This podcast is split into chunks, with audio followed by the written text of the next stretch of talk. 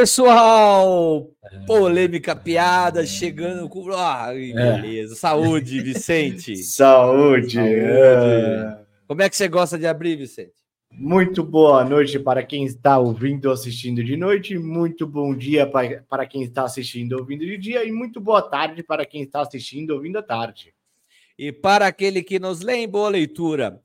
Transmitindo aí, você que nunca assistiu a gente, já inscreva-se no canal, dá o like para ajudar nós aí. Já compartilha com o amiguinho também. Pode comentar à vontade. A galera tem adorado nossos cortes, nossos shorts, Vicente, nós estamos bombando. Passamos aí de 21 mil inscritos, estamos com quase 22 mil inscritos. E meio milhão de visualizações, meio milhão de pessoas já viu a gente. Olha que beleza. Daqui a pouco a gente chega na cidade de São Paulo. Essa é ideia. E por falar em cidade de São Paulo, é, transmitimos aqui de São Paulo para Spotify, YouTube, que provavelmente é o nosso principal canal, Facebook, Twitch, tu, RDX, que agora o Elon Musk fez essa gentileza, me ferra toda vez que eu vou falar. Deezer, Amazon Cast, Google Podcast, Amazon Music, né? Apple Cast, Google Podcast. Mano, tem um monte de lugar aí. A transmissão é ampla. Me diz uma coisa. É, dia 22 de janeiro, o ano tá acabando já, velho. O negócio tá passando muito é, rápido. É, muito Parece rápido que... já, né? Bom, eu sei que 22 agora, primeiro dia de férias, eu tô muito feliz. Eu tô tomando até uma cerveja em plena segunda-feira. Que beleza! Hum.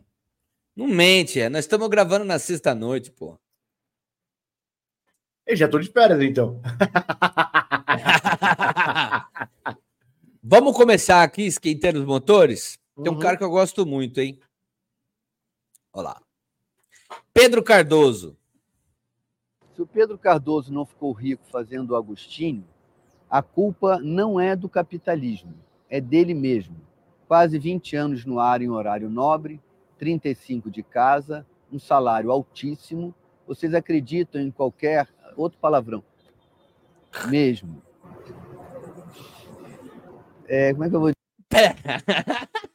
Pausa dele. O que, que eu vou. Né? Ele tá veinho, né? Tá até com a sobrancelha tá... branca, cara. Hã? Vamos ver o que ele tem pra falar. Era a hora que ele pegava lá a esposa lá dele, no personagem, esqueci o nome dela, a Jezebel é, lá, como é, é Bebel, Jezebel, Bebel. É, Bebel. Bebel. Olha lá, lá vai, ó. Vou dizer, eu acho que eu fui perguntado se eu tinha ficado rico com o Agostinho, eu respondi que quem ficou rico é a Rede Globo, porque no capitalismo, por mais que uma pessoa seja bem remunerada, sempre o dono do capital vai ser infinitamente mais bem remunerado do que qualquer pessoa que ele remunere. Então, embora eu eu realmente tenha ganho muito dinheiro nos 35 anos que trabalhei na TV Globo, em comparação a outros profissionais brasileiros, pessoas que teriam o mesmo direito de ter ganho provavelmente a mesma coisa que eu, ou semelhante, ou perto, enfim. Quem realmente faz dinheiro no capitalismo é o capital. Foi isso que eu quis dizer. E aí, Vicente, você concorda com ele? Quem faz dinheiro no capitalismo é o, é o capital? É, lógico que é o capital. E o capital dos pais dele também, né? Porque ele veio de classe média alta, que ele tinha cinco, seis empregados na casa dele, que ele já comentou em diversos vídeos. E é, é muito fácil ele ficar falando aqui, não, é capitalismo é mal. Ah, cara, na boa, vai. Então, sai, a... sai do teu pedestal, vai, irmão, vai. Baixa a bolinha. A bandeira dele é meio essa de esquerdola, né? É, não, é. zero problema de ele ter esquerdola, mas não adianta ele falar, tipo, ficar criticando um negócio, sendo que ele sempre usufruiu. Ele, ele mesmo fala, tem uma entrevista que ele faz com o Lázaro Ramos lá, que ele, tipo, tá abordando assuntos muito bacanas sobre racismo estrutural, blá, blá, blá. Cara, e é muito legal essa entrevista. E ele dá uma opinião muito contundente e é muito legal. Não, você manda, traz aqui que a gente comenta ela. Isso, mas beleza, é que eu, enfim. E aí, só que é muito fácil ele falar assim: ah, mas o capitalismo quem ganhou é a Globo. Como se ele não tivesse ganhado dinheiro pra caramba junto não, mas ele assumiu que ganhou dinheiro. Ele assumiu que ganhou dinheiro. Só que o que ele quis dizer, acho que, que tem gente que ganhou mais que ele, né? É lógico. Bom, mas lógico. eu acho que ele é meio esquerdola, assim. Ele é, é, tipo fazer conta com o dinheiro dos outros, é muito da hora. Ele não vê assim. eu, eu não gosto da TV Globo, mas eu fico impressionado do cara falar assim: não olhar o investimento que a Globo fez para ter o capital de volta. Aí, se você for olhar, às vezes até a margem de lucro dele é maior do que da Globo. Mas a hora que você fala valor absoluto. Não, não, calma aí, tô falando margem não. de Não. Tava concordando com você até agora.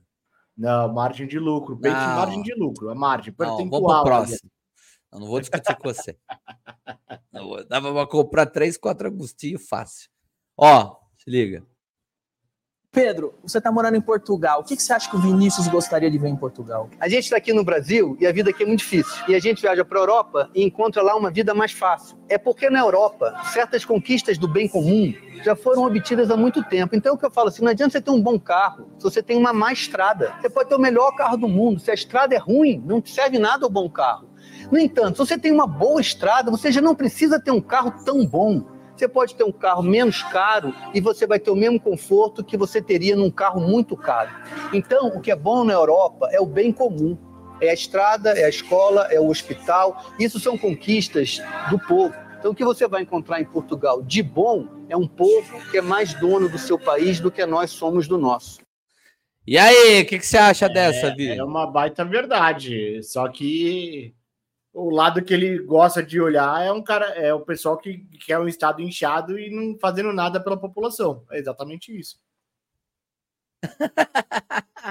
cara, tem tem um, eu até concordo com a ideia dele sobre não, eu... o, a população da Europa ser mais dona do, do país do que o povo brasileiro é do Brasil quando até imagino estados escandina é, países escandinavos, né, Dinamarca, Suécia, tudo aí, é os países que têm menos poder na Europa hoje, que, que é próprio Portugal, Itália, Espanha, eles estão bem na nossa frente em várias uhum. questões, mas assim, quem já morou lá ou quem mora lá reclama muito dos hospitais. Né? Diz que aqui a saúde do Brasil, quando você está no particular aqui no Brasil, você tem uma saúde ainda melhor.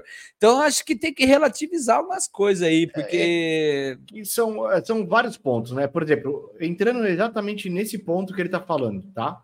É, a parte da infraestrutura do país, do, do povo ser dono do país ali, beleza? De novo, a gente vai bater na tecla da educação. Quanto mais é. você edu, educa a população, mais ela elege pessoas que fazem pró em em prol da população. E o negócio é Fato. é profundo, porque, por exemplo, o cara que, sei lá, o cara que é francês, o cara tem o Museu do Louvre para visitar com 4, 5, 6 anos de idade. E ele já fica conhecendo um monte de coisa da história humana, da, de, do mundo todo ali. Mas isso é, aqui você não você, tem. Por é. exemplo, se, se você for em Taiwan lá, não tem isso e os caras investirem em, na população e é um dos berços da tecnologia, tipo. Não, não, mas eu tô falando é... a relação Europa, mas eu entendi Isso. o que você tá falando. O que eu tô falando assim, é a, o Brasil, o político brasileiro, ele é feito para não investir na, na educação, porque ele quer se manter no poder, é um projeto a longo prazo. Você fala assim, a não, político, no, político brasileiro não pensa a longo prazo. Eu concordo, projeto... mas eu vou fazer uma pergunta para você. Eu, eu tenho a minha opinião, mas não importa agora. Quero vou fazer uma polêmica aqui.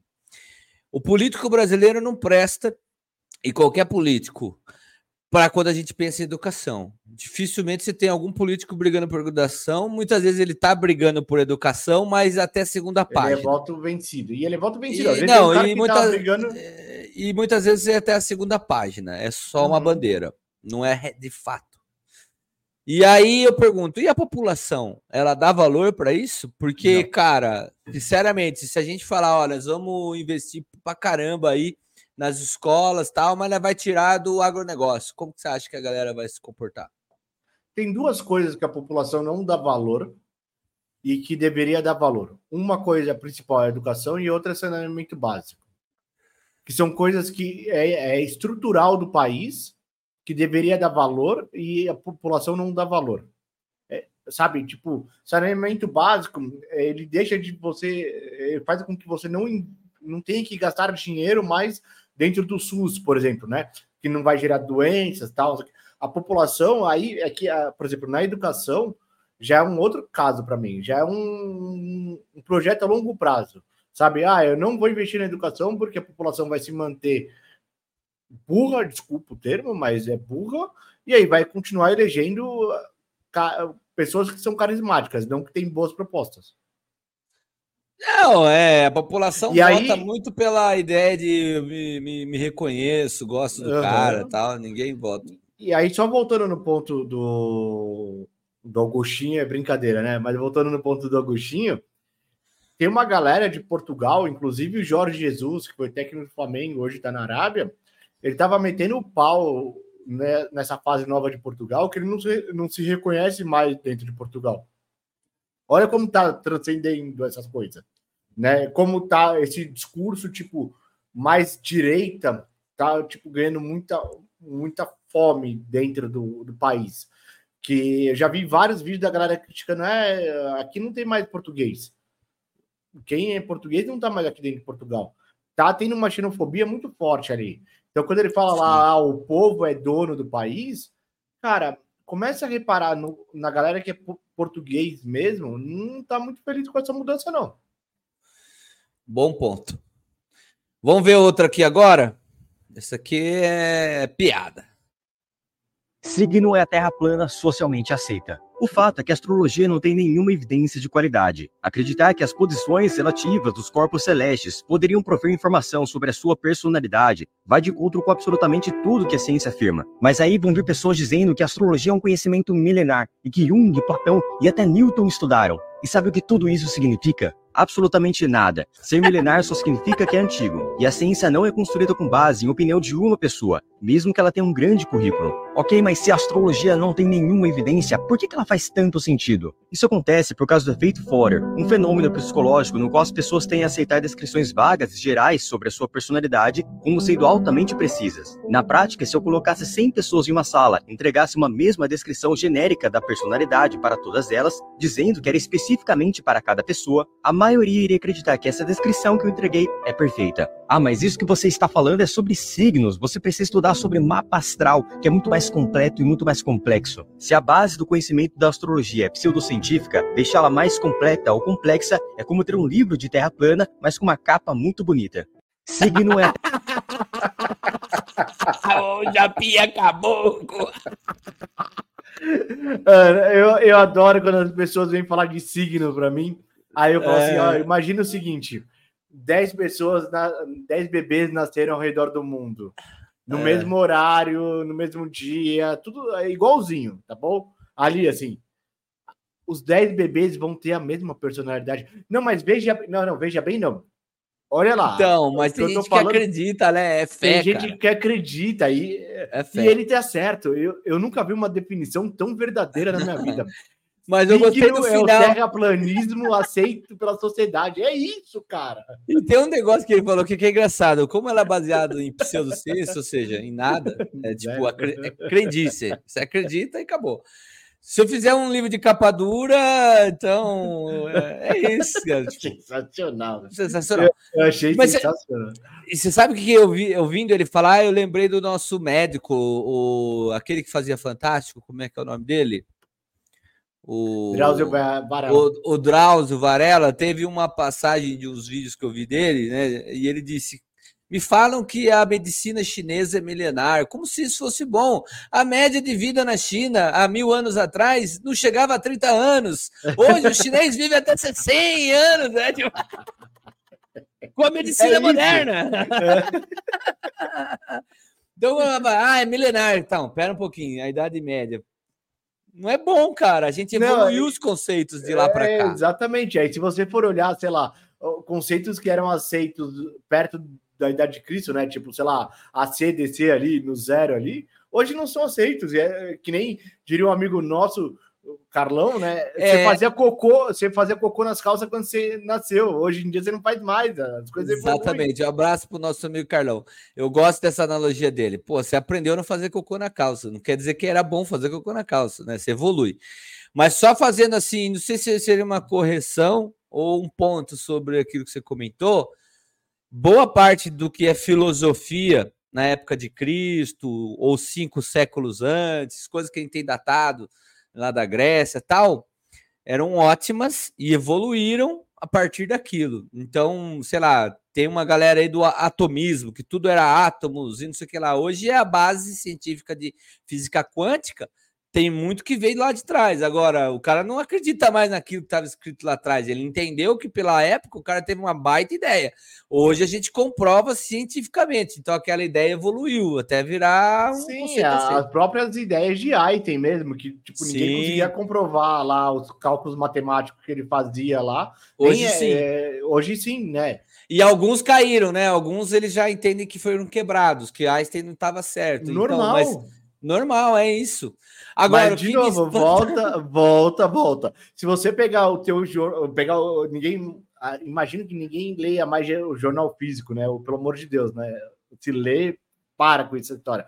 Mas você pega lá o jornal físico lá, você vai ter lá, tipo, astrologia. Signo de. É, como que é? O aquário. Começa com aquário. Aquário. A sua semana vai ser não sei o quê. Peixes. A sua. Né, né, né.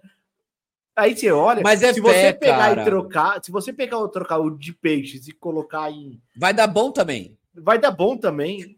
E chega a ser aleatório, que se você pegar de um, um ano passado, é o mesmo, tá ligado? Tipo, e é isso.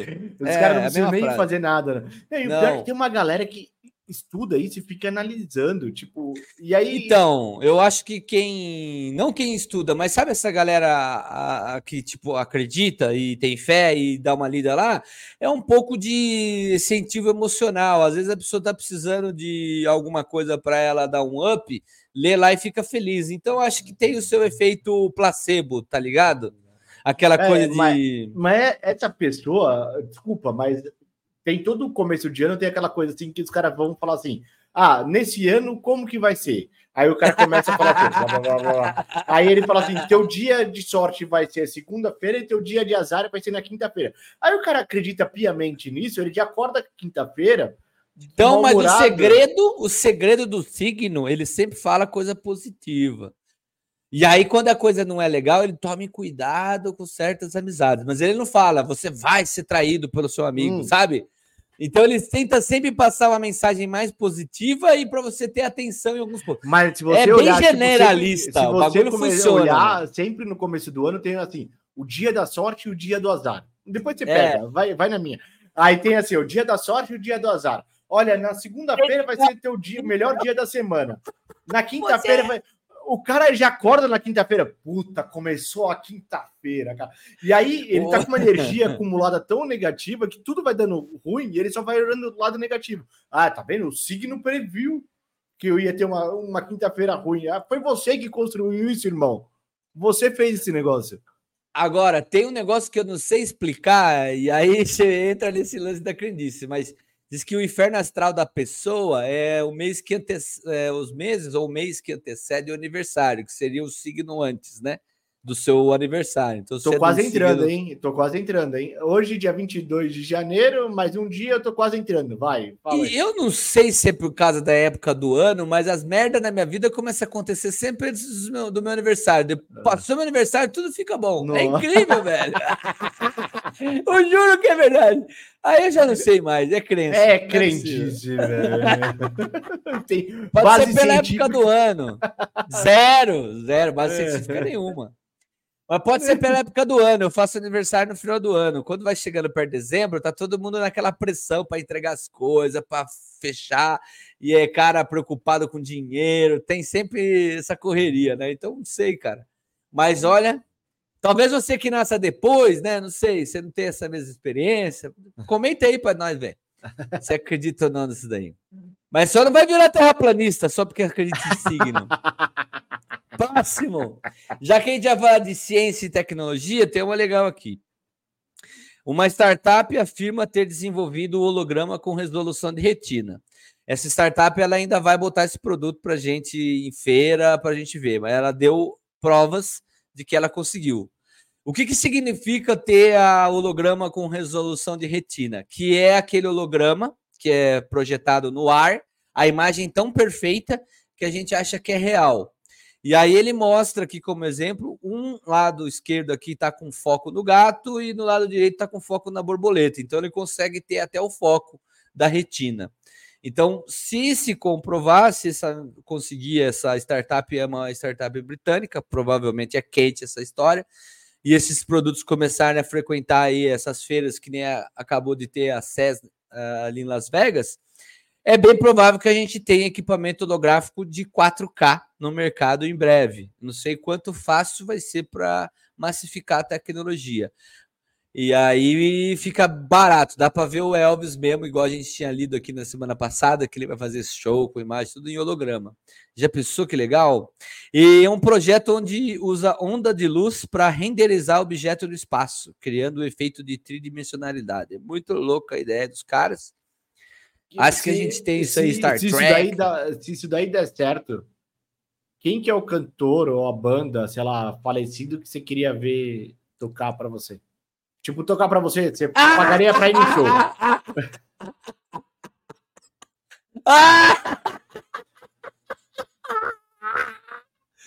Bom, Mamonas é... Assassinas, eu curtia pra caralho Mamonas é, Assassinas e faz falta. Sensacional.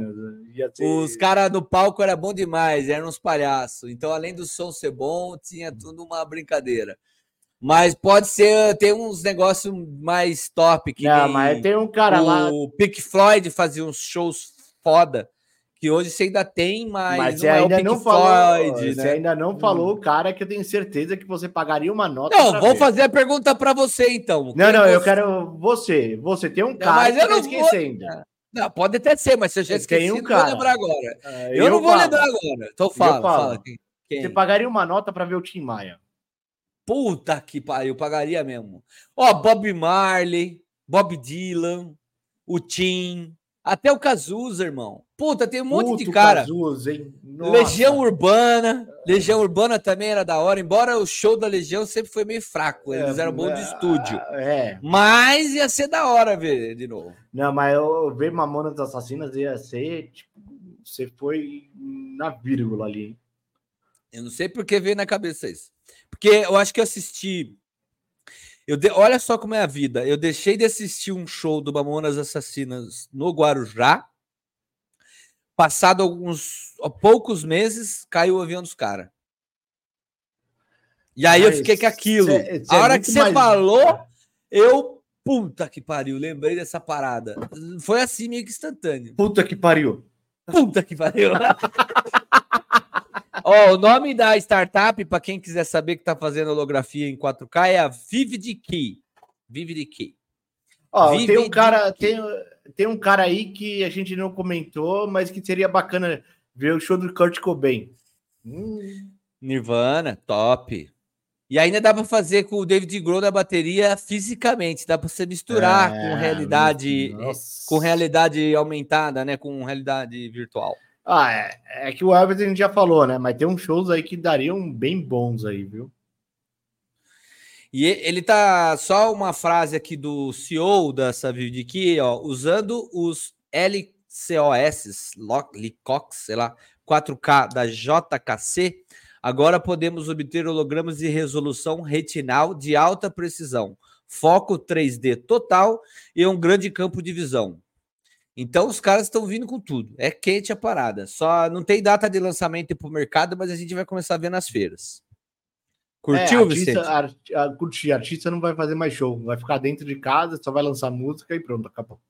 Vai fazer o clipe e já era. Puta, você falou, você falou do Tim Maia? Isso é o Tim Maia. O cara não ia nas entrevistas. É, é não ia nem no show. Nem show. É isso. É isso. É isso. É isso. Ele nasceu na época errada. Coreia do Sul inventa máquina que sequestra o CO2 e dessaliniza a água. Ou seja, pega o monóxido de carbono que a gente emite e, além disso, transforma, usa isso como energia para tirar o sal da água e deixar a água purinha para beber. É, Uma nova iniciativa. O monóxido de carbono é um dos compostos do CO2, né? Que nem ele aborda Sim. aí, que é o dióxido de carbono aí. Muito obrigado. Uma nova iniciativa na Coreia do Sul deverá sequestrar 50 mil toneladas, então não é 50 toneladas, é 50 mil toneladas de dióxido de carbono por ano. E ao mesmo tempo vai transformar a água salgada em água doce, resolvendo dois problemas em uma só instalação. A primeira do tipo no mundo. A tecnologia será instalada no complexo industrial de Daesan e faz parte das novas abordagens para capturar e utilizar o CO2 que diversos países estão bolando a partir de recentes promessas de zerar a emissão de carbono. Na verdade, é um pouco mais amplo do que o jornalista colocou aqui, faz parte de uma agenda ESG, de verde, sei que lá, e de Mas aí limpa. agora eu fico na dúvida, né? Se eu não me engano, o CO2, esquece o CO2 poluente, tá bom, gente? Vamos lá. CO2. O CO2 ele é responsável por 98, 90% do, do gás na, na atmosfera, beleza? Não quer dizer que ele seja negativo, porque ele tem que fazer toda aquela parte é de é um pouco menos. Aqui pouco uma, menos? Pesquisa, Eu... uma pesquisa rápida, só para deixar a gente no mesmo. Também chamado de gás carbônico, é o gás presente naturalmente na atmosfera, representando aproximadamente 0,036% de sua composição. Ou seja, para cada molécula lá do, de oxigênio, você tem 0,036 de porcentagem dele é menos de 1%. Então Nossa, não é tão abundante. Um era um dos mais não. abundantes aí. Bom, enfim, aí piorou o que a minha pergunta que eu ia fazer, que era o seguinte: cara, será que se eu retirar isso daí, qual que é o impacto disso? Né? Porque se eu começo a retirar isso daí da atmosfera, deve ter algum impacto.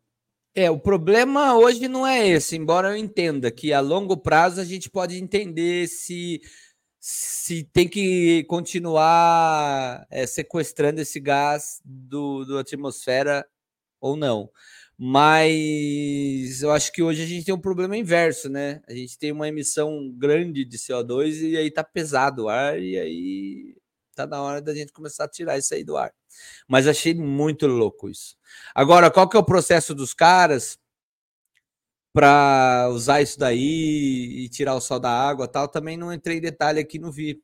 É, acho então, que, é, acho que é o tipo entrar... de tecnologia que não vai ficar barata para a gente comprar não, não vai.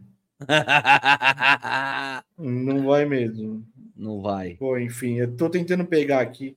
Ó, primeiro, os elementos químicos que compõem a Terra são. Ah, é o nitrogênio, então eu me confundi. O nitrogênio. Ah, sim, o nitrogênio é bastante. Foi, é, nitrogênio foi... é bastante. Nitrogênio tá tem bastante. Eu confundi. O nosso, embora a gente respire oxigênio e conhece tudo, tal, é, mas o que, que mais tá tem é, é nitrogênio. Nitrogênio, que é 78, e oxigênio 21. É isso. Então eu errei, eu errei o, o gás.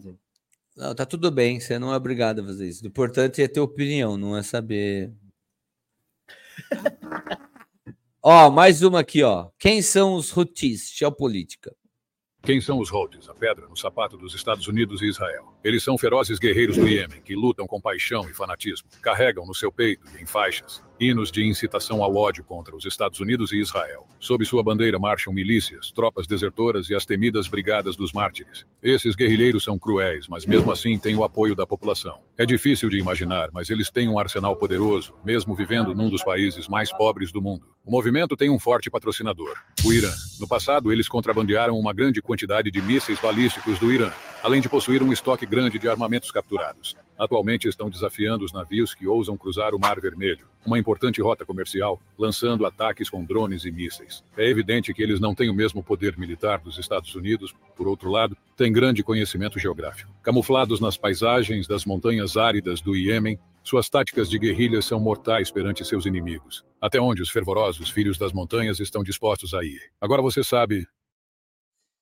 Agora você é, sabe esse, quem são os Houthis. É, é esse vídeo é um pouco tendencioso aí, vamos, vamos falar, né? Você vê, tipo, o cara defendendo esses guerrilheiros, bravos guerrilheiros. Não achei, eu não achei. Ah, eu, só, achei. eu não achei. Bom, tudo bem, questão de opinião. É um grupo terrorista, gente. Vamos lá. É um grupo, é um grupo terrorista. Mas eu é, é achei assim, que ele só, quis, ele só quis dizer que os caras são apaixonados e doidos e, tipo, sabe, bitoladão. Eu, eu, eu acho não fiquei com essa impressão que ele estava defendendo é, os caras. É, eu fiquei com a impressão, tipo, que ele tá um grupo tendencioso, mas enfim, vídeo tem. Mas, mas beleza. Beleza. É, mas é uma é boa um grupo terrorista.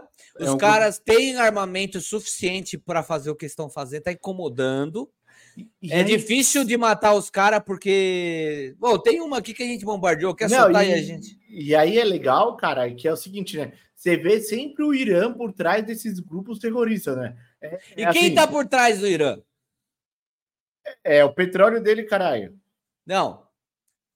Beleza, mas o quem faz a da onde vem as armas que o Irã tem?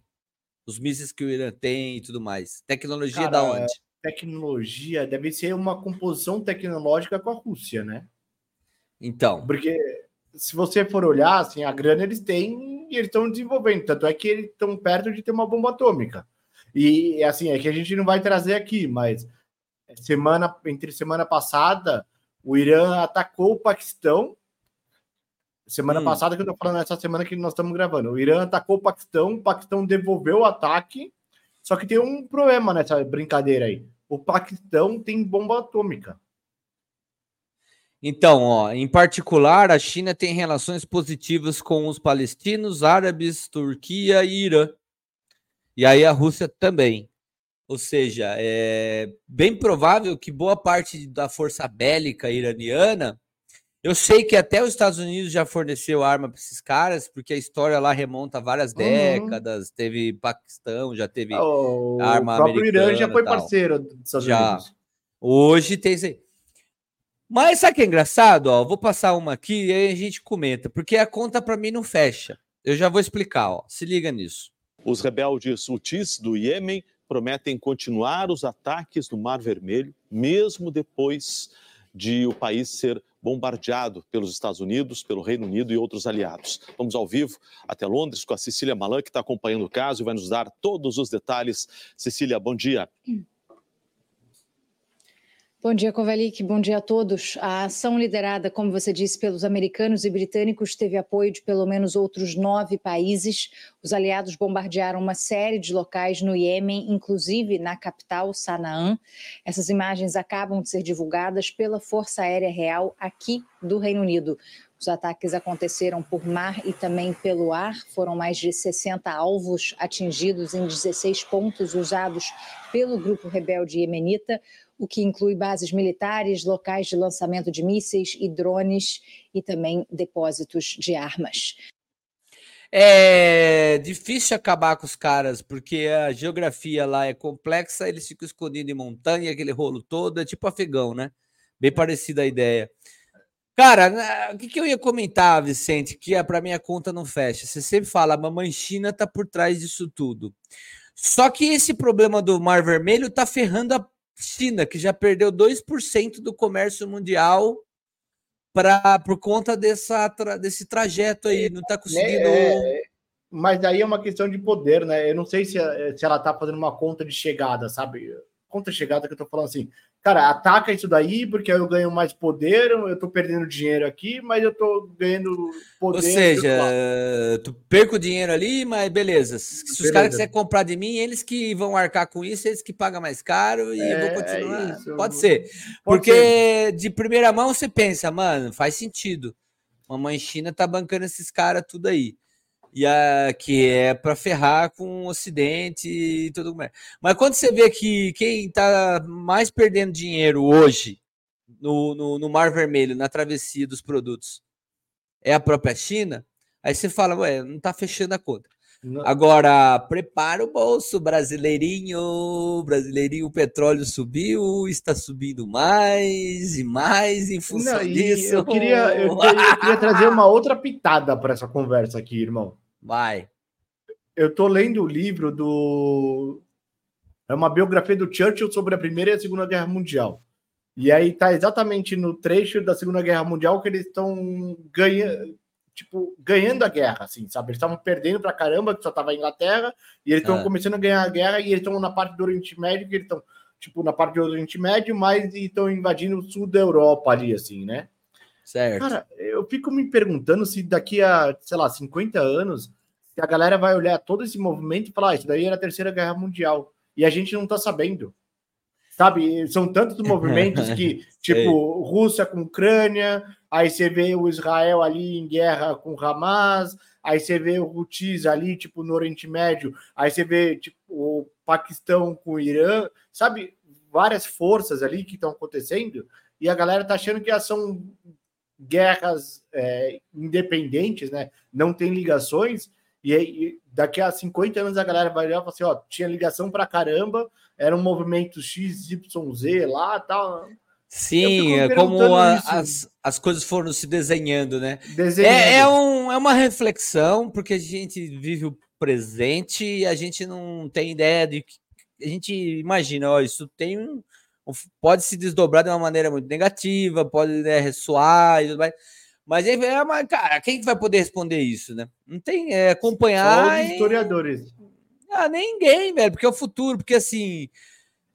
É o que eu tô falando, historiadores, quando eles olharem para trás. Ah, sim, vão... sim, sim. Não tem como a gente prever isso agora, mas o fato é que o bicho tá pegando. É, a gente, sei lá, o cara tá é meio ali. pior, né? Tá, o cara é meio alienado, não, o cara é meio alienado não para pra ver isso. Prefere assistir um Big Brother, tá ligado? Nada contra quem assistiu o BBB, mas você é um puta de um alienado. E aí. e aí, tudo puta, bem. Agora vai chover, vai chover haters. Tudo bem. Tudo bem. Tem gente que gosta de um futebol tal, mas não pode ser alienado, tem que ficar sabendo o que tá acontecendo. Então, eu acho que tem um, um, problema grande no Oriente Médio de décadas que está se arrastando. Só que agora a gente chegou num ponto da história que eles nunca tiveram, a gente nunca teve antes, né? Então a gente nunca teve antes alguma que nem esse ataque que a gente viu palestino no Israel nunca teve antes, né? uhum. né?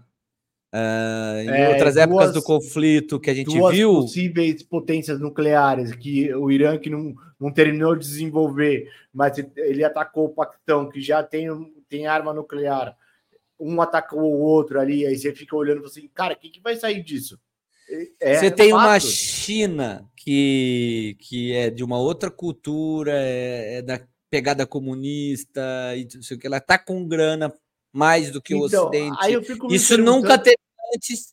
Os países do eixo lá nunca tiveram mais grana do que os daqui, de, da, países europeus e ocidentais, Estados Unidos, essas coisas. Nunca teve, agora tem.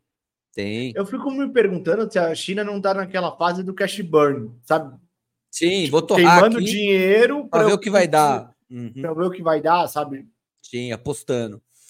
Tem um outro aspecto global que hoje a tecnologia ela permite que a informação flua muito mais rápido e aí tá todo mundo sabendo tudo rapidinho em vídeo, imagem, é, sabe? Essas câmeras aqui no Brasil filmando milhões de pessoas já estão lá tudo na China. Os caras já devem ter invadido, pegado, enfim.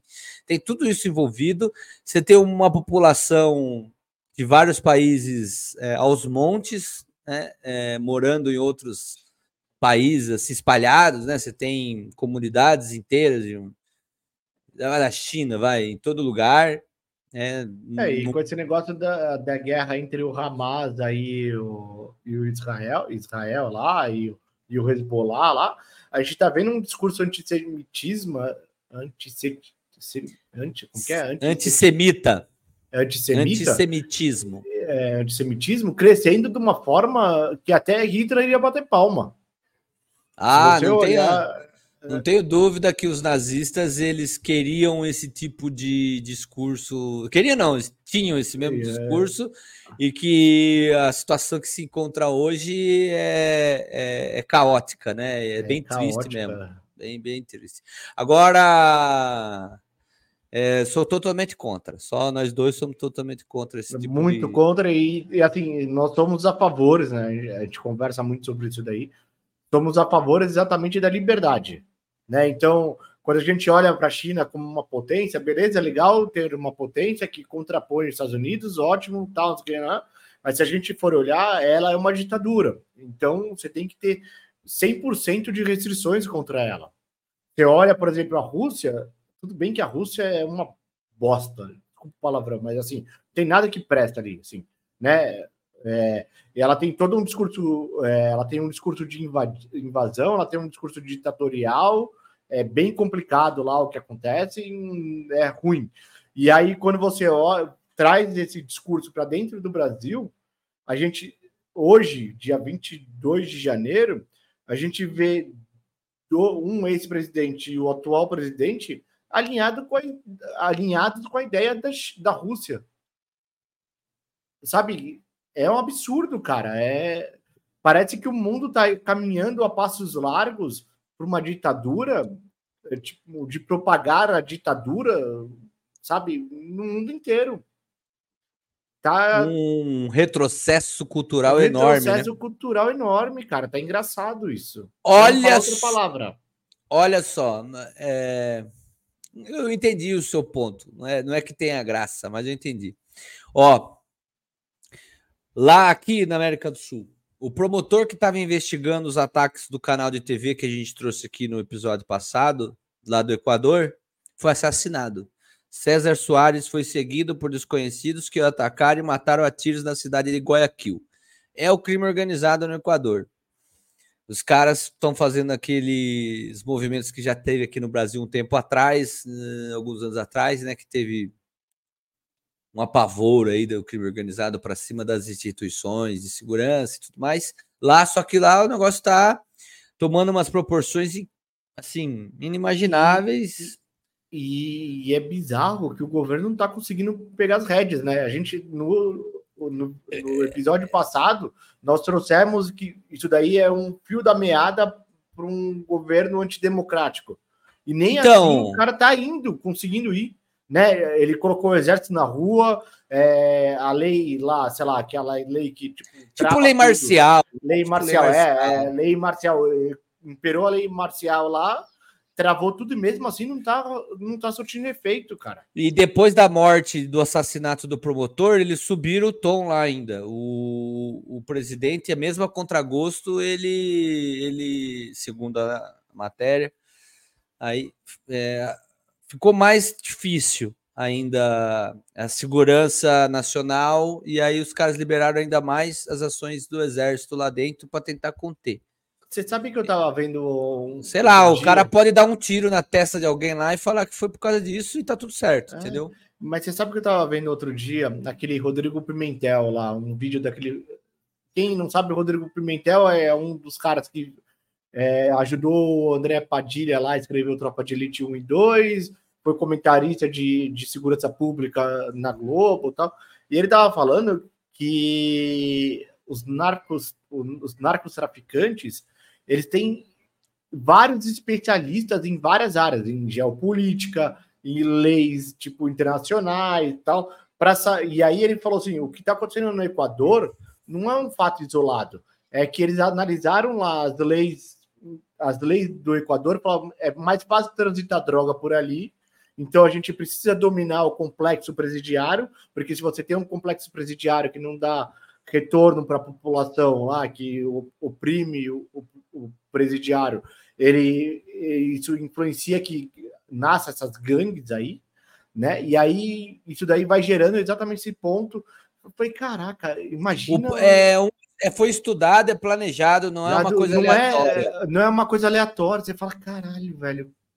Ou o seja, os caras têm muito dinheiro e o cara pode torrar dinheiro nisso, né? Ah, o, o moderno, imagina o seguinte: o moderno é um cara muito conhecido sobre leis internacionais. Então, o moderno, vem cá. Tá aqui, uma grana violenta, você vai analisar todo o cenário para mim, tá aqui o dinheiro. É, e se você não fizer, você vai tomar um balaço na cara. Então, é melhor você aceitar o dinheiro, que é isso. É isso. O, plomo, o pomo plata lá, lembra que tinha é. o dinheiro? É. Oh, o Olha o que, que, o, é, o que, que o Pondé trouxe a respeito, uma reflexão. A minha impressão é de que a guerra contra o narcotráfico está perdida.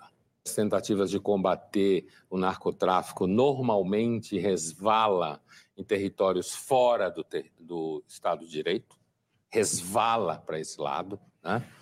Ah, segundo lugar, ah, o consumo de drogas. Às vezes, muita gente que está falando, se preocupando com o que está acontecendo é consumidor de drogas, certo? Então, há uma rede que vai muito além da ideia de mero criminoso. Seguindo o que o Sérgio falava, eu temo claramente que o que está acontecendo no Equador vem acontecer em vários países da América Latina, inclusive o Brasil, que é claro, é mais sólido, mais robusto e tal. Mas a, a, hoje a minha suspeita, eu lembro do Manuel Castells, sociólogo espanhol, que esteve aqui no Roda Viva, falando isso no começo do século XXI. Então, ele trouxe ideias aí. O cara veio do começo do século XXI, falou sobre o que, tava, que ia acontecer, aconteceu e então, qual, é maior, qual é o maior produto de, de, exportação da América Latina? Olha, eu não sei se é o maior, mas eu entendi onde você quer chegar. É... É, é, cara, a América Latina fabrica droga para o mundo todo e eu, ah, eu não sei, não conheço esse mercado para falar a verdade, mas capaz do consumo ficar interno. Pô, mas tudo é. Uma... O que tem de tem... drogado no Brasil? É. o que tem de drogado nos Estados Unidos, você acha que, cara, os caras fabricam submarino para chegar droga nos Estados Unidos. É, é, é, muito, é muito míope é muito tópico você falar assim, não, é só na América Latina aqui essa parte de consumo. Para. O que tem de, de consumo de drogas em mercados, é, mercados que eu estou falando assim, países de, de, primeiro mundo, é um absurdo. E, e por falar em Brasil, não tranjar mais no Brasil, a geopolítica está pegando fogo. Seja ela lá no Oriente Médio, no mercado, China, Rússia, conflito na Ucrânia que não acaba nunca a guerra. A gente tem aqui no Equador rolando é, narcotráfico forte, problemas generalizados. No Brasil, como andam as coisas? Vamos ver o Pondé falando. Você mencionou que tem pena do ministro Haddad, né? Por quê? Sim. Eu tenho pena porque ele fica tentando manter um movimento coerente, tem consciência do tema do equilíbrio fiscal. Aí de vez em quando o Lula fala uma coisa para cá, depois o Lula fala uma coisa para lá, entendeu? E ele tem que ficar lidando com a. Outro dia ele deu uma entrevista para os jornalistas, ele estava claramente alterado, acho que semana passada, alguma coisa assim. Então por isso que eu falei que eu tenho pena dele, porque às vezes parece que ele recebe muito fogo amigo. A gente sabe que ele não é uma unanimidade dentro do PT, né? Que tem pessoas dentro do PT que não concordam com ele, acham às vezes até que ele tem cara de tucano, né? Seria assim a direita, uma linguagem besta, a direita do PT. Então eu tenho pena dele porque ele está tentando garantir um certo equilíbrio fiscal que mais ou menos me parece todo mundo que entende um pouco desse assunto pensa que sem equilíbrio fiscal nenhum país sai da, da pedra. Cara, todo ministro de economia sofre, velho, incrível. Sofre. É, e a gente viu no governo passado, no governo Bolsonaro, que o Paulo Guedes se lascou né?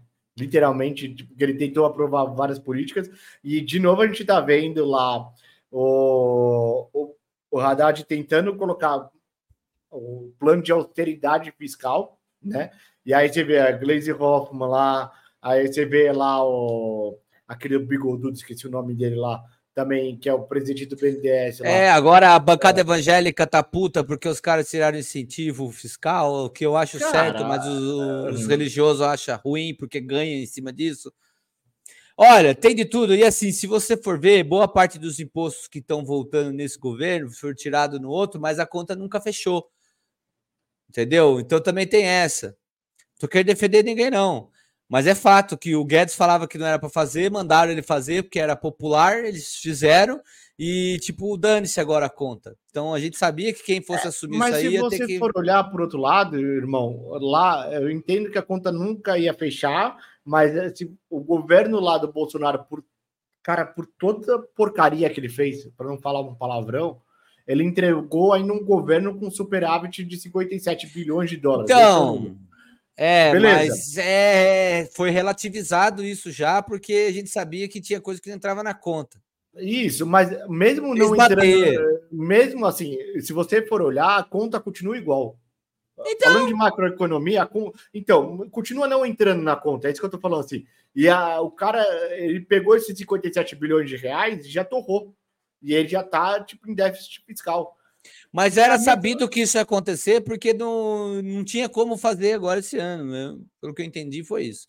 Agora, eu não tenho de pena de ninguém, não. De não tenho novo, pena de ninguém, não. Também não tem. Mas, de novo, a gente vai ficar vendo pessoas que têm uma orientação mais progressista, seja um progressismo liberal ou um progressismo mais, sei lá, não é orientado à esquerda, mas tipo, mais desenvol...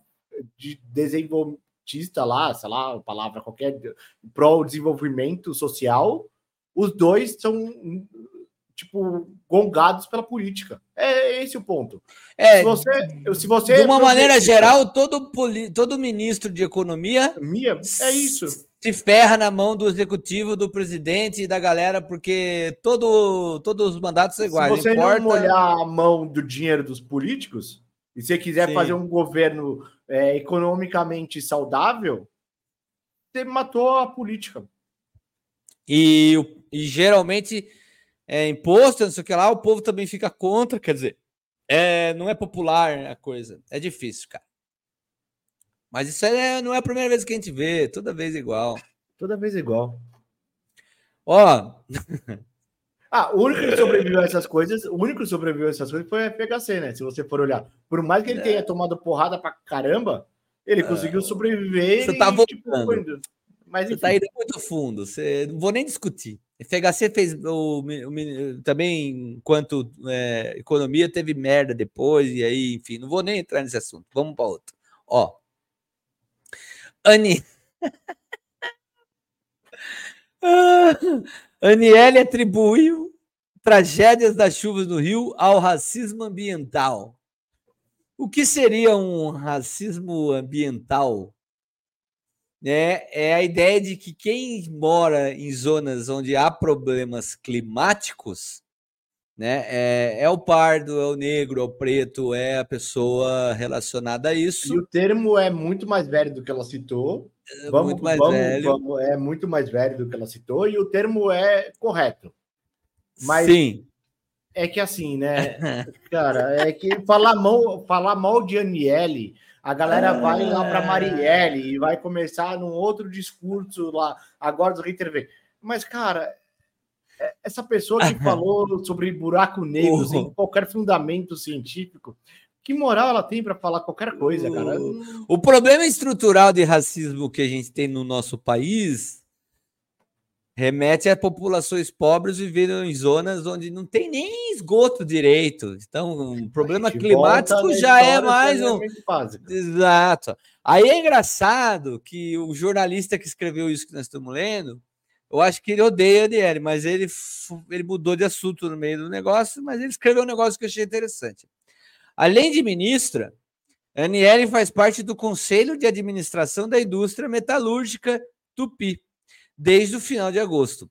Somando os recebimentos no conselho, que são 36 mil reais e 115, com o salário como ministra, que é R$ 41.650, Aniele tem remuneração mensal de R$ 77.765, podendo chegar até R$ 87.526, que deve ser algum bônus. Então ela ganha 90 mil reais por mês Aí ela tem tempo para falar mal de São Paulo, ela tem tempo para falar do ambiente. É isso. Ela é uma perfeita idiota. ela tomou, ela, ela, ela conseguiu, ela conseguiu tomar uma sova de um outro idiota que é o presidente do São Paulo. Para quem não sabe, gente, vamos lá. Ela, ela foi lá, pegou um avião da FAB, foi ver a final entre São Paulo e Flamengo na Copa do Brasil. Aí a assessora dela fez um post lá, um story lá, metendo pau na torcida de São Paulo, que era um bando de racista, blá blá blá blá blá blá blá blá blá. E aí, a, essa, para ela não se queimar, o Lula ligou para ela, falou assim: ó, ou você de, de, é, demite a tua assessora, ou você vai cair junto. O que, que ela fez? Ela demitiu a assessora e ligou para o presidente de São Paulo para não para passar ela conseguiu tomar uma sova de um idiota que é o presidente de São Paulo, Júlio Casares. Cara, ela é uma perfeita idiota. Desculpa, eu não tenho nada para comentar dessa cidadã. Ela ganha bem para fazer falar as coisas. É, ela ganha, é. Ela ganha tão bem que ela falou que o buraco negro é racismo. Tem que ser outro tipo de nome agora, não vai rolar esse. É. é eu não vou nem comentar. A idiota. Eu sou branco, não posso comentar dessas coisas. Aí, ó. Eu, se... sou e comenta. Ah, bom, vai se para pra cadeia, é crime. É simples assim. Ó. Lionel Messi acaba de ganhar mais um prêmio, FIFA The Best. O jogador que foi peça-chave para a conquista da Copa do Mundo da Argentina em 2022 superou nomes como Mbappé e Haaland, mas não compareceu ao evento para receber o prêmio. Vale lembrar que a Copa do Mundo não é avaliada para essa premiação. E você não se esqueça de se inscrever. O cara ganhou tantas vezes que nem foi lá, foda-se. Não, para, vai. Ele ficou com vergonha disso. Não, o pior é a reportagem falando assim: não, ganhou de nomes como Mbappé. O que o Mbappé fez? É, o Haaland. O Haaland fez. Não, o Haaland deveria ter ganhado. Não, ele ficou com tanta vergonha desse negócio que não foi lá receber. Falou, meu, para, vai. Sacanagem. Eu não entendi essa, fala a verdade. Porque a Copa do Mundo não vale nem, a, nem, nem, nem vale para a decisão disso Até daí. os seis meses que ele estava na Europa, não produziu nada. É. Tava no fim de carreira lá. É. Entendi. O Messi é um monstro, merece. Não, um monstro, título, cara. É assim. É, mas é, o ponto. Quem, quem viu os jogos da Emelete lá, a galera saía da frente para ele fazer o gol. Aí você vai Não, falar assim, é, tipo, uh, os jogos nos Estados Unidos que ele tá no Miami é como se fosse luta livre, é tudo encenado. O negócio é, é show. Ali é para dar show. Não tem competitividade ali. É, é show. Show business. Ó, é, Ó, Corinthians não paga a parcela ao Cuiabá e vê a inscrição de Raniel travar antes do início do Paulista. Há umas línguas que dizem que o Corinthians fechou com seis jogadores, não pagou nenhum, não vai poder escrever ninguém e tá nessa. Ah, não tem aquele que... jogador, não tem aquele jogador é, que é paraguaio lá, sei lá, que veio do futebol argentino lá, que ele meteu uma que nem a Lavampeta. Eles fingem que me pagam e eu finjo que jogo. É, tá tudo bem. É isso. Corinthians está devendo tanta grana, não tem aonde. Paga, você paga imagina. as marmitas. O Corinthians então, paga as marmitas. Tá devendo até hoje a tia da marmita. Uhum. Você acredita? Tá devendo estádio, um monte de jogador sem receber. Aí resolve contratar cara por milhões, não pagaram. E os caras, imagina o cara do elenco que tá sem receber salário faz tempo, vendo que os caras estão contratando a milhões. Né? Eles, outro dia saiu a notícia que eles contrataram um zagueiro por 37 milhões de reais. Cara, quem que vende um zagueiro por 37 milhões de reais pro Corinthians, velho? Meu amigo, bem, você e é os caras E os caras quer... falando que o patrocínio, patrocínio desse ano, não sei se você viu essa métrica, eles falando que o patrocínio do Corinthians esse ano vai faturar mais de um bilhão de reais. Não vai pagar ninguém. Viu, meu amigo que está escutando aí, minha amiga, você que é corintiano, corintiana, tenha muita fé. Que agora é orar, irmão, que nem diria o. o bigode amigo do Scarpa quando perder o dinheiro em Bitcoin. agora é orar, e é isso. Em contrapartida, lá no palestra, a moça tá dando trabalho, hein? Ó, o que, que a tia Leila perguntou porque eu não conheço, não há nenhum caso no mundo de uma entrevista coletiva termos convidados, convidadas, somente mulheres. E quando nós tivemos essa ideia, nós divulgamos, e por incrível que pareça, eu ouvi muitas perguntas de homens: por que são mulheres? É o que eu digo para esses homens: não sejam histéricos. Não é isso que falam da gente quando a gente reclama? Quando a gente precisa ser ouvida? Não falam que nós somos histéricas? Tá não, magoada. Nós não somos histérico, histéricas. Tá. Nós queremos, hoje, o que eu gostaria que hoje é, esse nosso encontro simbolizasse para os homens. Eu quero que eles sintam, em uma hora, o que nós mulheres sentimos desde que nascemos. Esse sotaque carioca dela de nascemos, meio xuxa, é, é engraçado. Mas, cara, foi boa a entrevista. Veio mulher do mundo todo. E aí eu fui pesquisar. Ninguém, nem na Europa, nem lugar nenhum tinha feito isso. Ela mandou bem.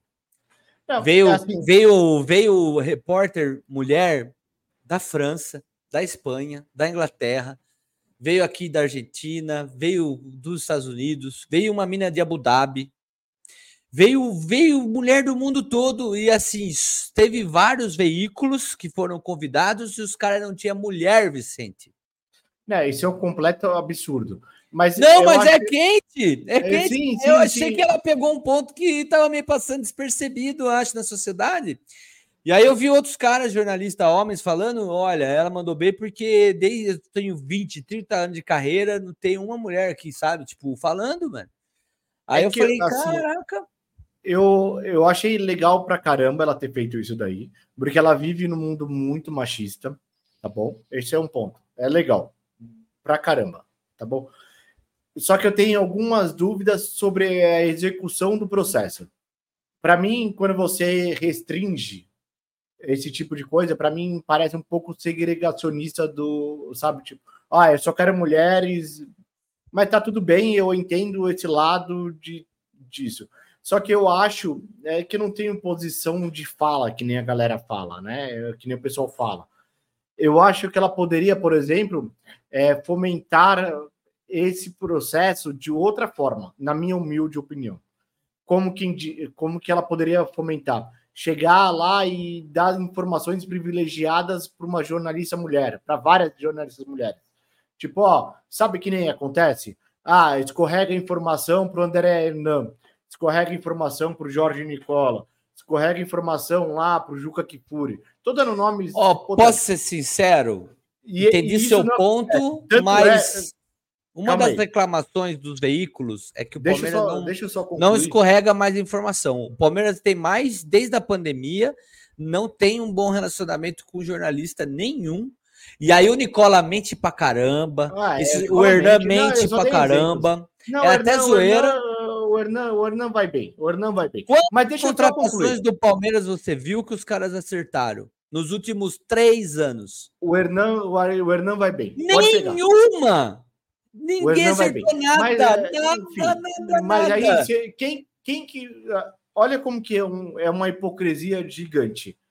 Quem que foi o cara, e é o homem, que foi ver os contratos, que ela abriu todos os contratos de vez de passar por uma mulher, entendi. É, é que eu tô falando. De vez dela dar uma informação privilegiada para uma jornalista, para ela ganhar mais engajamento, ou e dar para várias jornalistas, ou seja, qualquer tipo gênero, alguma coisa assim. Não. Ela pegou um homem lá para pegar os contratos e passar isso. O que eu tô falando assim, é só a forma de executar. Eu. É isso que é foda, é que eu tô no outro lugar, não, não sei se eu poderia ter dado essa opinião mas eu acho que seria muito mais efetivo se ela fomentasse que as informações privilegiadas, que a gente sabe que tem. Tem, cara. O jornalista lá, o diretor de futebol, conversa com um setorista e fala: Ó, oh, estamos fechando com fulano. Se ela, então, o, concordo com as coisas que você está falando, mas eu quero que você entenda: nos últimos três anos para quatro anos, isso não tem no Palmeiras mais. Isso incomoda os jornalistas e é por isso que eles vivem metendo pau. Não vaza mais nada. Se vaza, o Anderson Barros não fecha. E já aconteceu e ele já falou: a gente deixou de fechar contrato que estava certo na mesa porque vazou. Vazou, não fecho mais fecho no silêncio. Eu não, o Anderson não quer aparecer. Eu sei que essa não é uma realidade da grande maioria dos clubes e vocês no São Paulo sofrem muito. Mas se você notar, tirando o clubismo de lado e notar, a postura desses caras é essa. E outra coisa que, que é assim descomunal, eles não falam e principalmente a Leila não fala de torcida organizada. Quando eu perguntaram para ela, ela falou que não fala desse assunto. Não tem relação nenhuma mais com torcida organizada. Isso tá levando a ferro e fogo os dois, Isso, porque assim, a, a mídia só atrapalha a negociação porque inflaciona. Então, quando o Palmeiras ficava assediando o Bruno Henrique lá do Flamengo, não ia contratar, mas era para subir o preço tanto que ia foder o caixa do Flamengo e conseguiu. Agora o cara tá encostado lá valendo uma nota. E a estratégia. E essa questão de, de, torcida organizada, mano, por mim não precisava ter, porque eu encho o estádio com cara que banca o ingresso e não quero que vocês aqui. E é bem assim. Então, só agora, com relação à execução da mulher ter mais presença, eu concordo. Eu acho que tem coisas a evoluir. Por exemplo, é, agora que o time do Palmeiras sub-20 vai ter mulher, não tinha sub-20 feminino, só tinha o time profissional. Então agora tem categoria de base. É um, é um puta avanço.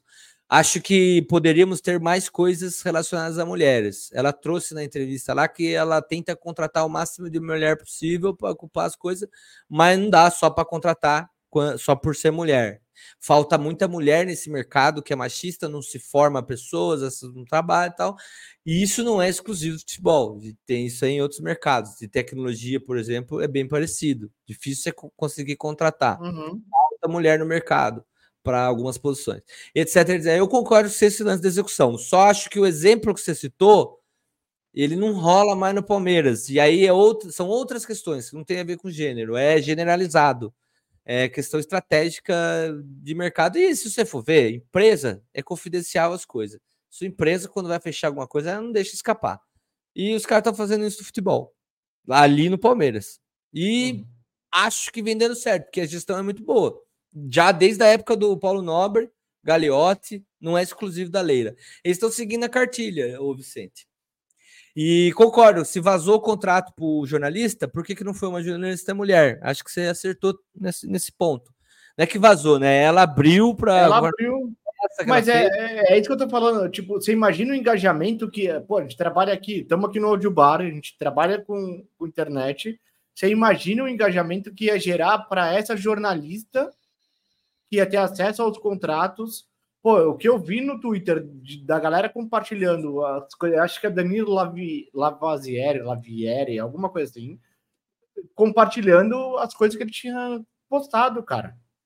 Sabe, é, é assim, eu acho que é bacana a atitude dela, dela só fazer uma coletiva só para mulheres, mas eu acho que eu não tô no lugar de fala, mas foda-se, mas eu acho que é, seria muito mais fácil se ela vazasse uma informação, tipo, ó, vazasse assim, que eu tô falando assim, assinou o contrato. Não, em vez de vazar informação pro, uma, pro que era uma repórter a, é, mulher. Para uma Aline Fanelli, que é uma, uma repórter, uma, uma setorista. Aline Fanelli, um abraço, um beijo. Você não me conhece, você não sabe quem eu sou, mas ah, eu te admiro. Calma. Não, não, não, não, é assim. Mandou eu te admiro porque ela é uma setorista bem legal de São Paulo. E... Tem, eu conheço essa menina aí. Ó, tem um ponto, Vicente, que eu acho legal, que, que ele falou, não tô no lugar de fala, eu vi algumas. É, aquele canal tem lá umas lives, tem três, quatro mulheres conversando, elas estavam emocionadas com a parada. Então mexeu com o emocional de muitas pessoas, Lindo. em principal das mulheres. Eu confesso que eu ouvindo a, a, a, a não é notícia, a, coletiva? A, a coletiva, obrigado. Eu ouvindo a coletiva, eu senti a emoção da galera na coletiva. E olha que só tava a Leila lá, mas você sentia o ar do negócio, a coisa pegando, sabe? Das coisas como eram perguntadas, como eram faladas. Então, mexeu com muita gente. Eu acho que é uma construção, sabe, Vicente? Não dá para acertar. É assim, tá, vai resolver tudo.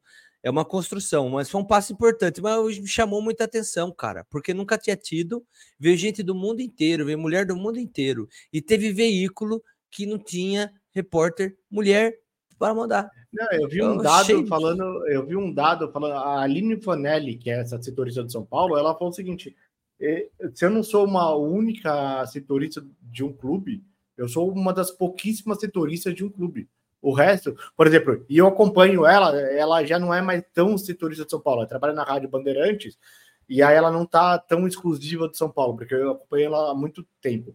Sim. E todo, todas as fotos que ela tirava, era sempre ela e mais cinco, seis. Tinha o Eduardo Afonso, tinha não sei o que lá, o André Hernan. Era sempre ela com, tipo, seis, sete homens ao lado. Nunca era ela, mas, tipo, várias setoristas, tipo, meio a meio, vai, vamos, vamos brincar da população? Eu não tinha um número consistente, é só ela. Era só ela. E, é, e as informações dela são muito, muito legais. Tem uma, tudo bem que tem uma outra moça que é a radialista da RTPFC Digital, que ela tem umas informações muito boas. A galera vaza as coisas para ela, sabe? Tipo, ó, São Paulo tá fechando com o Rames. E ela foi a primeira a noticiar. Ó, São Paulo fechou com o Rames, que ninguém sabia de nada, ela foi a primeira a noticiar, ó. São Paulo contratou o Rames e começou a dar um monte de informação. E é legal esse tipo de coisa. Desde que já estivesse com o contrato assinado. Não, já estava. Já, não é que já estava com o contrato assinado, mas já estava. Então, outro dia você veio aqui falou que o Rames foi feito pela diretoria no sigilo. Tá vendo como não foi? Vazou antes da assinatura. Quando é no sigilo, quem dá a primeira notícia é o canal oficial. E aí, é, cara, mora um perigo. A galera é, administra futebol amador demais. Demais. Hoje dá para ver, porque você tem como comparar, sabe? Eu acho, minha opinião. Bom, e não é questão que de clubismo. Eu tô sendo. Eu acho que não tem, tem como se blindar 100%. Não tem. tem. Tem. Se vazar, não fecho mais. Acabou. É assim que tá sendo feito. Só que assim, para você chegar nesse patamar, você tem uma estrutura. Tá bom, beleza, o Caio Paulista. O Caio Paulista vazou muito antes de assinar. Não vazou. Lógico que vazou. Vazou nada. Lógico que vazou. Pega o histórico. Caio Paulista vazou antes de assinar. Vazou nada. Tá bom, moderno. Pega o histórico. Eu não vou discutir Ó, com você. Pode discutir, aqui é polêmica e piada. É, Ó, vazou muito antes de assinar. Muito antes de assinar. então tá bom, o nervosinho, vazadinho. Ó. Tá falando mentira. a gente tá precisando de um técnico. Claro que muitas coisas podem acontecer e elas estão acontecendo. Mas tem os clubes grandes já. Tem, como eu falei, não, o Paulistão e essa campanha despertou o interesse. O Roger já tá fazendo um lobby pra já você ir pro São Paulo lobby. lá, ó lá. E aí, essa entrevista acho que foi algum tempo atrás. O Roger é São Paulino. Inclusive, nessa entrevista, ele falou que o Palmeiras não tinha mundial, só para colocar um ponto ali. Mas tá tudo bem. magoado. Ah, É, não, entendi. não, Tô falando sério, você pode pegar essa entrevista mesmo, ele falou. Não, Mas, cara, assim, traz sendo aí. bem sincero. Ele só fala merda, o Roger. Ah, não, não, quem falou foi o Carpini. Quem É falou outro mesmo- merda. Outro merda. Ah, entendi. Caio Paulista era merda, até ir pro Palmeiras. Ah, Não, tá Era, bem. agora tá time grande, vai, vamos se ele cresce time na carreira. grande, é, time grande tem três mundiais, irmão. Isso é passado. A gente tem É, não, hoje. calma aí, passado não, irmão. Time grande tem três mundiais, mas enfim. É passado. Uh, continua. Não, agora falando, vai, tirando as brincadeiras. é, eu não sei o que esperar do time de São Paulo com Carpini. Sendo bem sincero, assim. Amanhã, né? Tá gravando hoje, sexta-feira, dia 19 de janeiro. Vai ter estreia do dia- Paulista. Do Paulista, estarei lá. E eu não sei o que esperar. Sabe aquela coisa, tipo, eu vou pro jogo, zero expectativas. Eu não sei se o time vai jogar pra, pela direita, se vai jogar pela esquerda, se vai centralizar, se vai rodar bola. É, vai ser zero. Ah, a tendência, a tendência é a gente ver um time jogando a em, fun- em função do que o Dorival deixou. Porque acho que A é pouco tempo isso, a pro tendência cara. é o time jogando com a bola, né? Tipo, tocando a bola, rodando a bola, que era o time Trabalho do Dorival. Isso. Mas é um cara que eu não sei o que esperar. Zero expectativas. Pode dar muito certo ou pode, Pode ser um fiasco. Mas É, eu acho que assim. Eu vou falar. Não tem eu meio vou- termo. Não tem, meio, não tem meio termo, mas eu vou falar, vou falar o que eu já falei em vários grupos de São Paulo. Cara, é, se o Murici aprovou, se o Murici batalhou, porque foi o Murici que batalhou por essa contratação, tal, eu confio no Murici. Uma o cara é coisa é São Paulino, o cara é São Paulino, o cara é, é muito bom tecnicamente, então eu confio nele. Uma coisa é fato, o, o, o cara, o Carpini tá entrando com vontade. Ele falou até que o Murici virou até piada, né, tal, mas É. sem fazer piada. Ele falou até que para ele o Murici vai ser um, um- um- uma espécie de mestre e tal, né? Ele usou outras palavras, mas É, enfim. não é que ele vai ser uma. Ele falou que espera que o Murici Sim. seja o que ele foi para o Murici. Sim, bom. E aí, traduzindo aí o que eu entendi, era isso, né? E aí eu não quero nem usar as palavras dele, porque daí virou meme e tal, mas assim. Então o cara demonstrou, é, sabe, que o cara é humil- tá com humildade, tá com vontade, tá querendo fazer a coisa funcionar. O próprio Tele sempre falou, né? Jogador, não técnico, mas jogador, quando não tem grana, eu prefiro trabalhar, porque o cara vai comer a bola. O cara que já tem muita grana é difícil fazer jogar. No caso do Carpini, a gente tá no mesmo, na mesma ideia, né? Ele ainda vai construir o nome dele. Ele é muito bom, tudo, fez uma campanha incrível lá com o Diadema, lá com Água Santa, mas é um cara a se provar ainda. Então ele, ele vai tentar fazer o melhor dele. Acho que o São Paulo não é um time cascudo igual um Flamengo, onde você teria várias cobras criadas para você ter que administrar. Então é possível que saia um bom se você for trabalho. olhar hoje o time, o elenco do São Paulo, ele é um elenco é, qualificado, vai. Não vou falar de cobra criada, mas tem lá os seus as suas estrelinhas, né? Então é difícil você mexer. Você acha que já tem algumas estrelinhas lá que dificulta o Tem, trabalho do Carpini? Tem, tem, tem, tem, tem. Tem o próprio, o próprio Luciano. Apesar que o Luciano, agora com a renovação do contrato, ele já deu uma baixada de bola e já falou que vai que deve encerrar a carreira no São Paulo. Mas tem os caras lá, os Bambambam. Tem lá o Se Rafinha. você não colocar, o cara vai ficar puto e vai jogar Eu não sei contra. se e- vai. Não, eu não sei. Assim, é que os líderes hoje eles são muito mais proativos hoje. Diferente de outras épocas, que eram líderes que mais construíam, ao contrário. nas outras épocas eram líderes mais destrutivos do que construíam. Hoje Você faz o que eu quero ou eu vou queimar seu filme aqui. É, exatamente. Tipo, pique Daniel Alves. Ou você me coloca de meio de campo ou eu vou acabar com a tua carreira. É o contrário do Rafinha. Cara, ó, você não quer me colocar em todos os jogos? Eu vou fazer uma liderança positiva aqui dentro. O próprio Caleri, liderança positiva. Tem o Lucas, liderança positiva. Mas você vê que são líderes, cara. É difícil você mexer, por exemplo, o próprio Rames, que é uma liderança técnica. Amanhã, sábado, o Rames não, não joga porque está fazendo trabalho físico. Mas se já não jogar daqui dois, três jogos, a galera já vai começar a perguntar, porque o próprio empresário do Rames vai soltar notas na imprensa sim, falando: sim. Ah, por que, que o cara não tá jogando? Você entendeu? Sim. E aí o cara que é da nossa idade, 39 anos, vai tomar porrada. Aí vai caber ao Murici de chegar numa entrevista coletiva, que ele não faz mais hoje em dia, chegar numa entrevista coletiva, assim, tá bundinha lá, e começar daquele showzinho lá que ele adora dar. É isso que vai ter que fazer. Proteger o Muricy é um caso engraçado. Ele teve piripaque no coração quando era técnico, daí ele conseguiu um trampo na TV, todo mundo gostava dele. Aí ele achou muito marasmo aquilo, voltou para o mundo do futebol para ter mais piripaques, tá ligado? Tomara que não tenha, não é isso. Mano. Mas ele vai estar tá nervoso agora, né? Ele tá passando nervosismo. Na televisão não tinha isso. Tava tudo bem. Ganhou, perdeu, ele só comentava. O cara é São Paulino de verdade, velho. Eu é, fico com raiva é. de quem que é. ele fala que é, quando ele é convidado para trabalhar no São Paulo, não é, não é um contrato, ele é uma convocação. Cara, é. eu fico com raiva de quem fala assim: ah, mas o que, que o Muricy tá fazendo? Foda-se o que ele tá fazendo. Eu tenho ele certeza tá absoluta o melhor dele, né? Ele tá que ele tá fazendo dele. alguma coisa em prol do São Paulo, cara. Então, é. lembra do começo da, desse tópico agora. Se o Muricy assinou embaixo, eu tô junto com o Muricy. Então, mas é uma coisa mais de acreditar, uma coisa mais de. de, de, de, de... Mano, ele tá colocando dele na reta. O uhum. fato que eu acho que, que é mais aquilo que você falou mesmo. Ou ele não vai conseguir trabalhar e vai dar tudo muito errado, foi muito precoce, que já aconteceu até com o Rogério no próprio São Paulo, a primeira vez que ele assumiu ali. Foi precoce, não estava ainda no, num ponto bom. Acho que não dá nem para comparar um com o outro, só o mesmo momento o jeito de ser, o jeito de pensar e as coisas é bem diferente. O Carpini parece um cara muito mais de elenco e tal. Só que é isso, é, vai ter que lidar com clube grande, com pressão, com estrelinha, com contrato, com dinheiro, é diferente de um Empresários. Empresários, é, Sim, tudo, dinheiro.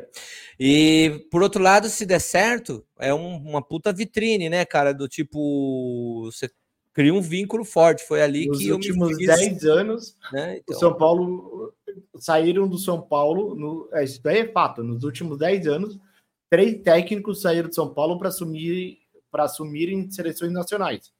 A gente está falando do Balsa, que saiu de São Paulo para assumir a seleção da Argentina.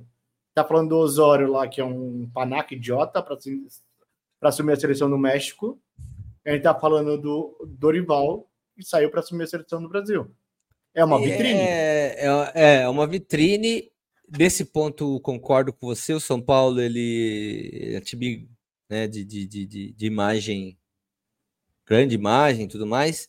Mas também tem um, não quero nem entrar muito a fundo, senão a gente não, não sai daqui tão cedo hoje. Mas reflete que a, o problema não era técnico, né? Porque os melhores técnicos que, se não os melhores, mas dentre eles, vai do mercado, já passou ali. Tava com um problema estrutural, que eu acho que devagar ah, o São não, Paulo. Continua tá mudando, tá, tá arrumando. Sabe e aquela coisa, é... eu posso trazer um Jorge Jesus, que deu muito certo em um monte lugar, porra, aqui não, não vai fechar a conta. Acho que o trabalho do Dorival foi excelente, conseguiu um campeonato que nem o próprio São Paulino esperava, que era contra os contra tudo e contra o todos. Dorival, o Dorival, quando ele assume o São Paulo, deixou um buraco aqui. A expectativa do São Paulino era ganhar a Sul-Americana.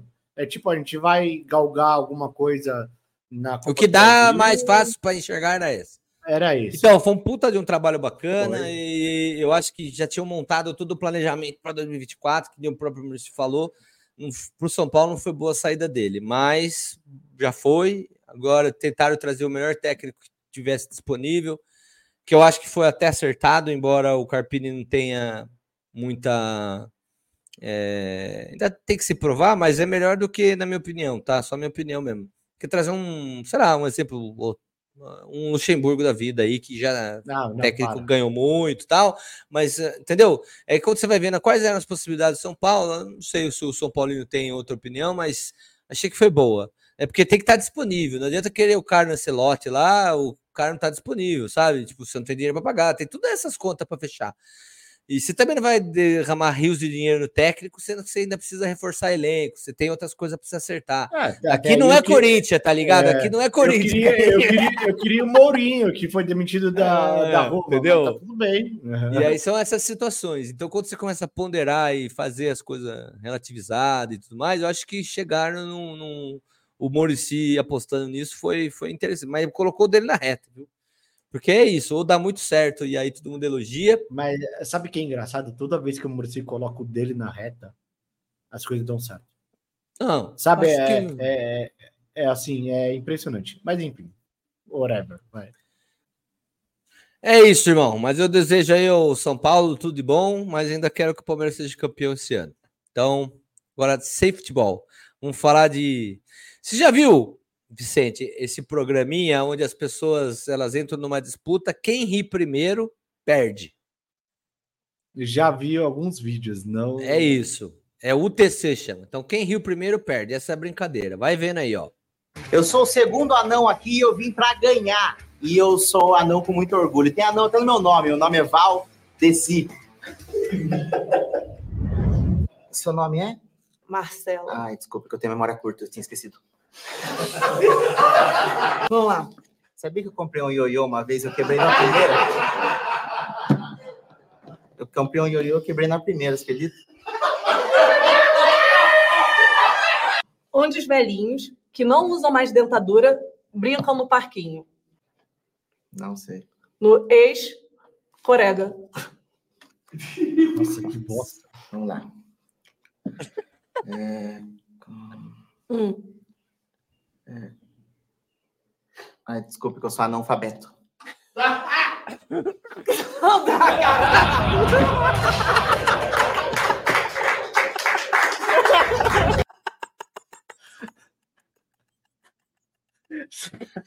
Val, desci. Ai, caralho.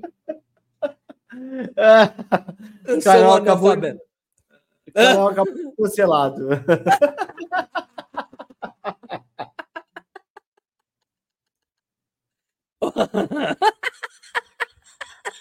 Puta que pariu. Ah, mas os caras botam um anão pra disputar lá, já era. O cara é engraçado.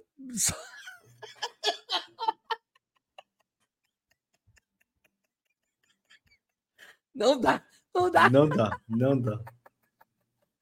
Ó, tem os caras que é esperto, né? Vocês viram esse cara do Tinder, o que, que ele fez? O maior gênio. O cara é o seguinte: criou dois perfil fake do Tinder. Rápido.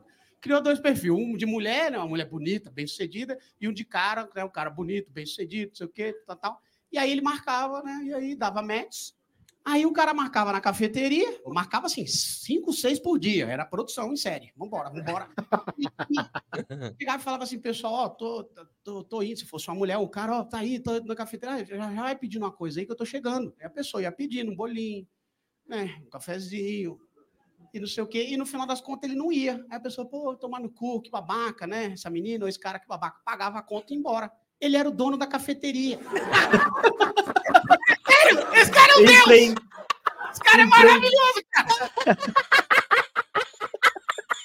Empreendedorismo.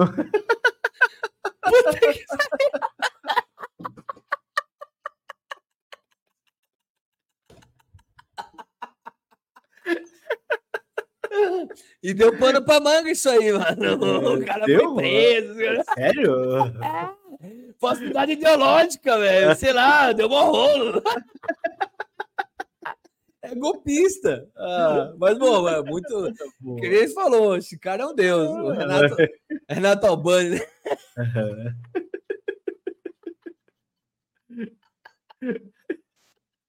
Aí, eu não sei quem tá assistindo a gente se sofreu o golpe, mas o café era bom.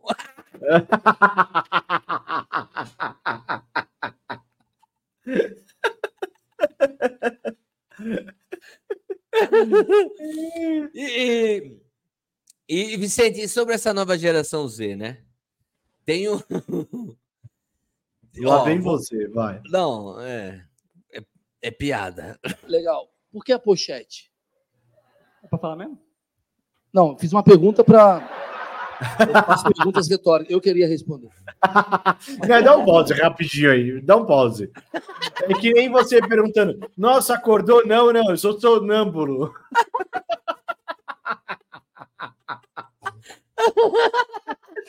Já começou. Já começou bem, né? Mas é a pochete. O que, que você tem na sua pochete? Que é a coisa que você não podia botar no seu bolso. Não sei, tem que ver. Eu acho que meu celular. Pode olhar?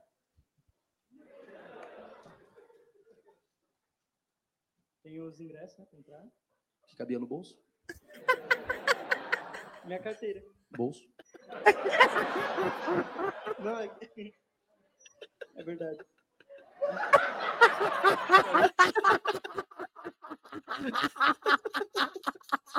Cara, como a moda é bizarra, né, velho? Tem coisas que, tipo, se você falasse sobre pochete antigamente, a galera, ia- há 10 anos atrás, a galera ia te matar. Agora, não, pochete é style. O que, que tem na É pochete? hype.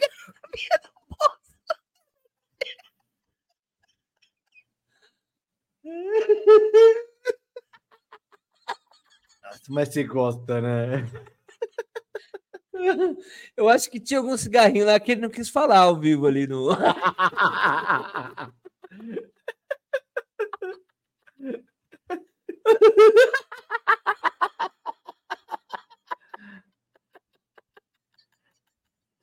Vamos para o próximo.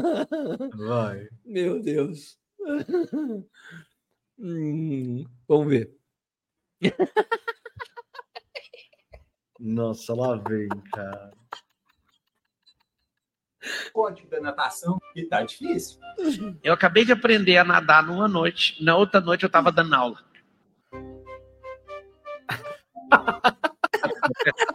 Na minha primeira prova de triatlo, eu chego em quinto lugar no nado.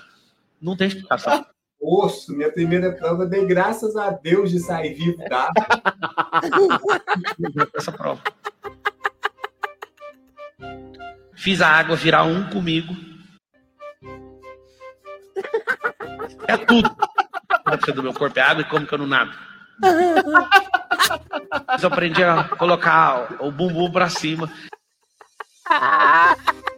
Depois eu falei, essa, essa orelha minha tem que ficar toda dentro d'água quando eu vou respirar. Eu não posso subir água demais, eu tenho que respirar aqui, ó. Meia boca aqui, ó. Dá o código da natação e tá difícil. Eu acabei de aprender a nadar numa noite. Mano. Esse Marçal é uma besta. Ah, mas a besta? Eu não sei quem é pior. É se ele que fala ou quem acredita. Eu aprendi a nadar numa noite e na outra noite eu fui quinto no triatlo. Ah, tá bom.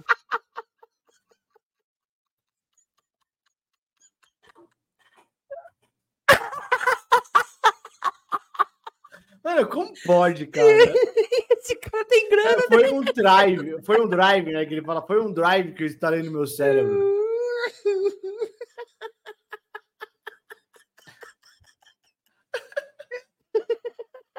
Como é que é o nome dele? Pablo, Paulo Marçal. Pablo, Pablo Nazal.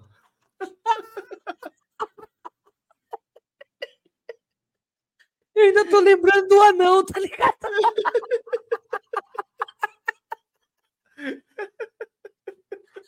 Ah, Meu Deus. Vamos para mais uma. Ai, deixa eu respirar aqui, ó. Djokovic, é isso? Djokovic. Vamos ver. the message really for any young tennis player around the world who is watching this now and dreaming to be here where Bom, tem que traduzir, Vicente. Só tem gente ouvindo a gente, não é todo mundo que tá assistindo. É, vocês perderam o Pablo Marçal. Tem que É. assistir. tem que estar no Spotify, tem vídeo também. Mas aí, traduz aí, o que, que ele falou até agora? Essa mensagem Ele é. falou: pra- Eu quero uma mensagem para todos os jovens tenistas que estão me assistindo agora. Stefanes and I am dream big, dare to dream because everything is possible. que estamos aqui, eu e Stefano, que pode sonhar grande, que tudo é possível. Don't let anybody take away the dream. A galera tá Não aplaudindo. deixe que tudo isso tire os seus sonhos. É, não importa de onde você vem. Vem. Doesn't matter where you're coming from. I actually think that the more disadvantaged child Eu acho que quanto mais desfavorecido você é, Você é, mais força você tem. na infância que você teve, you have, the more difficulties and more challenges you have, the stronger quanto mais dificuldades você teve, mais forte você se tornará.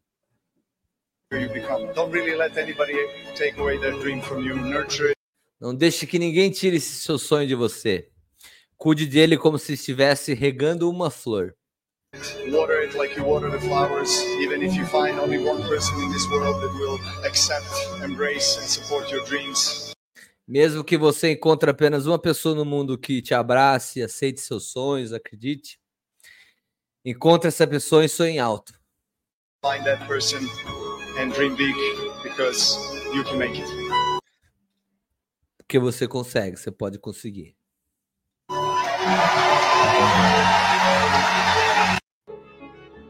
Tem na legenda aqui, ó. Não importa o tamanho do seu sonho, vá em busca dele. Você tem o poder de transformar sua vida e o mundo ao seu redor. Não deixe que nada te impeça de seguir o seu coração. Você é capaz, você é incrível, você é único. Marque a pessoa que você acredita aí nos comentários. É, a gente tá falando, assim, né, do maior tenista da história, né? Assim, eu tô falando com números, né? Você pode ter uma predileção. Tem opiniões, o tem a fé, é, sim, sim, Mas se a gente olhar números, é o maior, grande, o maior ganhador de Grande Zelândia da história. Ninguém ganhou tanto quanto ele. E o cara, assim, eu tenho algumas restrições com ele quanto às visões políticas dele, foda-se, não quero entrar. Mas o cara, ele, ele tem um, um cérebro, tipo, uma inteligência, não um cérebro, uma inteligência emocional que é um absurdo. Que cara nas adversidades. frio, né? frio, cara. É assim, ele tá tomando pancada e uma hora eu vou revidar. E aí, quando ele revida e ele vê que a pessoa sentiu, ele fala: opa, a pessoa sentiu. E aí ele vai.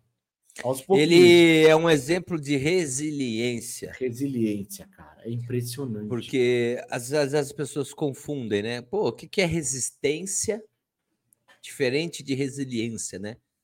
O re- resistência só toma porrada e não faz nada. Resiliência absorve aquilo, se modifica e age diferente. Então, essa palavrinha da, da moda aí, mas era importante a ideia. Não repetir o erro, não desistir, tentar buscar novas formas de fazer as coisas acontecerem, né? Eu acho que o princípio da resiliência é, primeiro tudo, é não ter medo de tentar. E o segundo, logo na sequência, é tenta fazer de outro jeito, já que não deu da primeira vez. tem aquela frase bonita lá, não importa o quanto a vida te bata, você só precisa saber devolver.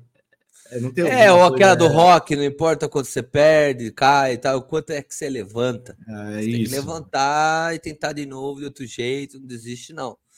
E, E aí, cara, se você for olhar, ele na teoria não, ele jogou com outros dois que são considerados dois maiores tenistas da história, que é o Federer e o Natal, Nadal. Sim, sim. Imagina o quanto que ele apanhou. Apanhou, modo de dizer, tipo, no jogo. Sim, como tipo, foi difícil, como ele tomou várias difícil, boladas lá. Várias tipo, boladas lá e vamos, vem. Tipo, eu errei, errei aqui, mas aqui eu vou acertar, e aí você vai comendo o cérebro do outro. Cara, esse cara tem um negócio bem bacana ensinar. O que ele falou aqui é legal porque você vê, não importa a sua infância, quão difícil foi e tal, se tiver, nem que seja só uma pessoa que está acreditando em você, abraça esse sonho com todo. É isso. Né? É isso. Então eu acho. Eu acho que a gente desiste fácil às vezes, né? E também não pode ser cabeça dura de não mudar. Também tem essa. Uhum. Fazer uma. É, ele É não aborda isso. nesse vídeo, né? Mas enfim. Mas é, a estratégia não é tudo, né? Tipo, a estratégia não é 100% correta. Você tem, a estratégia é só um caminho. Se ela não tá dando certo, você muda ela. É, a melhor estratégia é achar que você vai conseguir ser do outro lado de alguma forma, que você não sabe ainda, mas você tem muita fé naquilo. Por isso que muitos falam de fé, né? E às vezes não está nem relacionado à divindade, não está nem relacionado à religião, está relacionado mais em acreditar. Né? Tenha muita ideia positiva, cara. Vamos tentar, vai, vai, vai, que vai. Não desiste. É isso. É isso. Tinha uma propaganda da etapa, um, alguns anos atrás, que o cara dava o tiro, um dos, um dos nadadores lá não mergulhava o cara já tinha desistido antes de tentar pular na piscina. Não sei se você lembra disso. Não. Então você imagina lá uma piscina olímpica, daí tinha todo mundo nas raias, e aí o cara dava o tiro, na hora de pular, um dos nadadores não pulava. Ele já tinha desistido antes de tentar. Aquilo é. Tem uma analogia ali por trás bem. É, bem até eu profunda. tenho- quando eu fiz cursinho no etapa lá, tal, não sei o quê, o... não, esquece a parte de astronomia, né? Mas tinha uma frase que eu gostava. É, não, porque. É, é- Você que chegou agora no final, volta e assiste. É, esquece, esquece a parte de astronomia. Não, não é astrologia, é astronomia, né? Esquece a parte de astronomia. Que é assim, aí tinha uma frase que eu acho muito legal, que é assim, é, mire na lua, porque se você errar, você vai acertar nas estrelas. Por isso que eu falei, esquece É. a parte da, da astronomia. Essa frase ela é tão icônica que faz parte de uma técnica chamada moonshot para definição de metas OKR, mas eu não vou É. trazer isso hoje, isso aí é de outra. É, mas é isso. né? Metas alongadas que miram na lua, e aí é difícil de conquistar, mas quando você tenta buscar algo que é impossível, você acaba achando algo extraordinário no meio do caminho. Se você fazer que nem o Elon Musk, meu sonho é ir para Marte, você pelo menos aprendeu a fazer um foguete da ré. E aí isso ficou muito mais barato. É como se fosse um, um, né? Você usa uma- como se fosse um automóvel, vai, volta, vai, volta. Enfim, são coisas que nascem a partir de, de, de estratégias ousadas aí, né? Que é o chute na lua. Tipo, mira lá em cima, lá em cima, lá em cima, porque pode ser que você, no meio do caminho você descubra algo muito bacana. Se mirar abaixo, a chance de, de ficar embaixo é muito. Não tem, né? Fica ali, né? É o pato, o famoso pato, né? Vai voar abaixo lá, não, vai voar abaixo, não vai andar direito e não vai andar direito. Nem canta direito. É. Faz o pato aí. Faz o pato. Agora já. Tchau, moderno. Fica bem, meu irmão. Boa semana para você que está ouvindo a gente, assistindo a gente. Não esquece de deixar o like, de se inscrever aí. Obrigado, comenta. Beijo, coração. Fomos.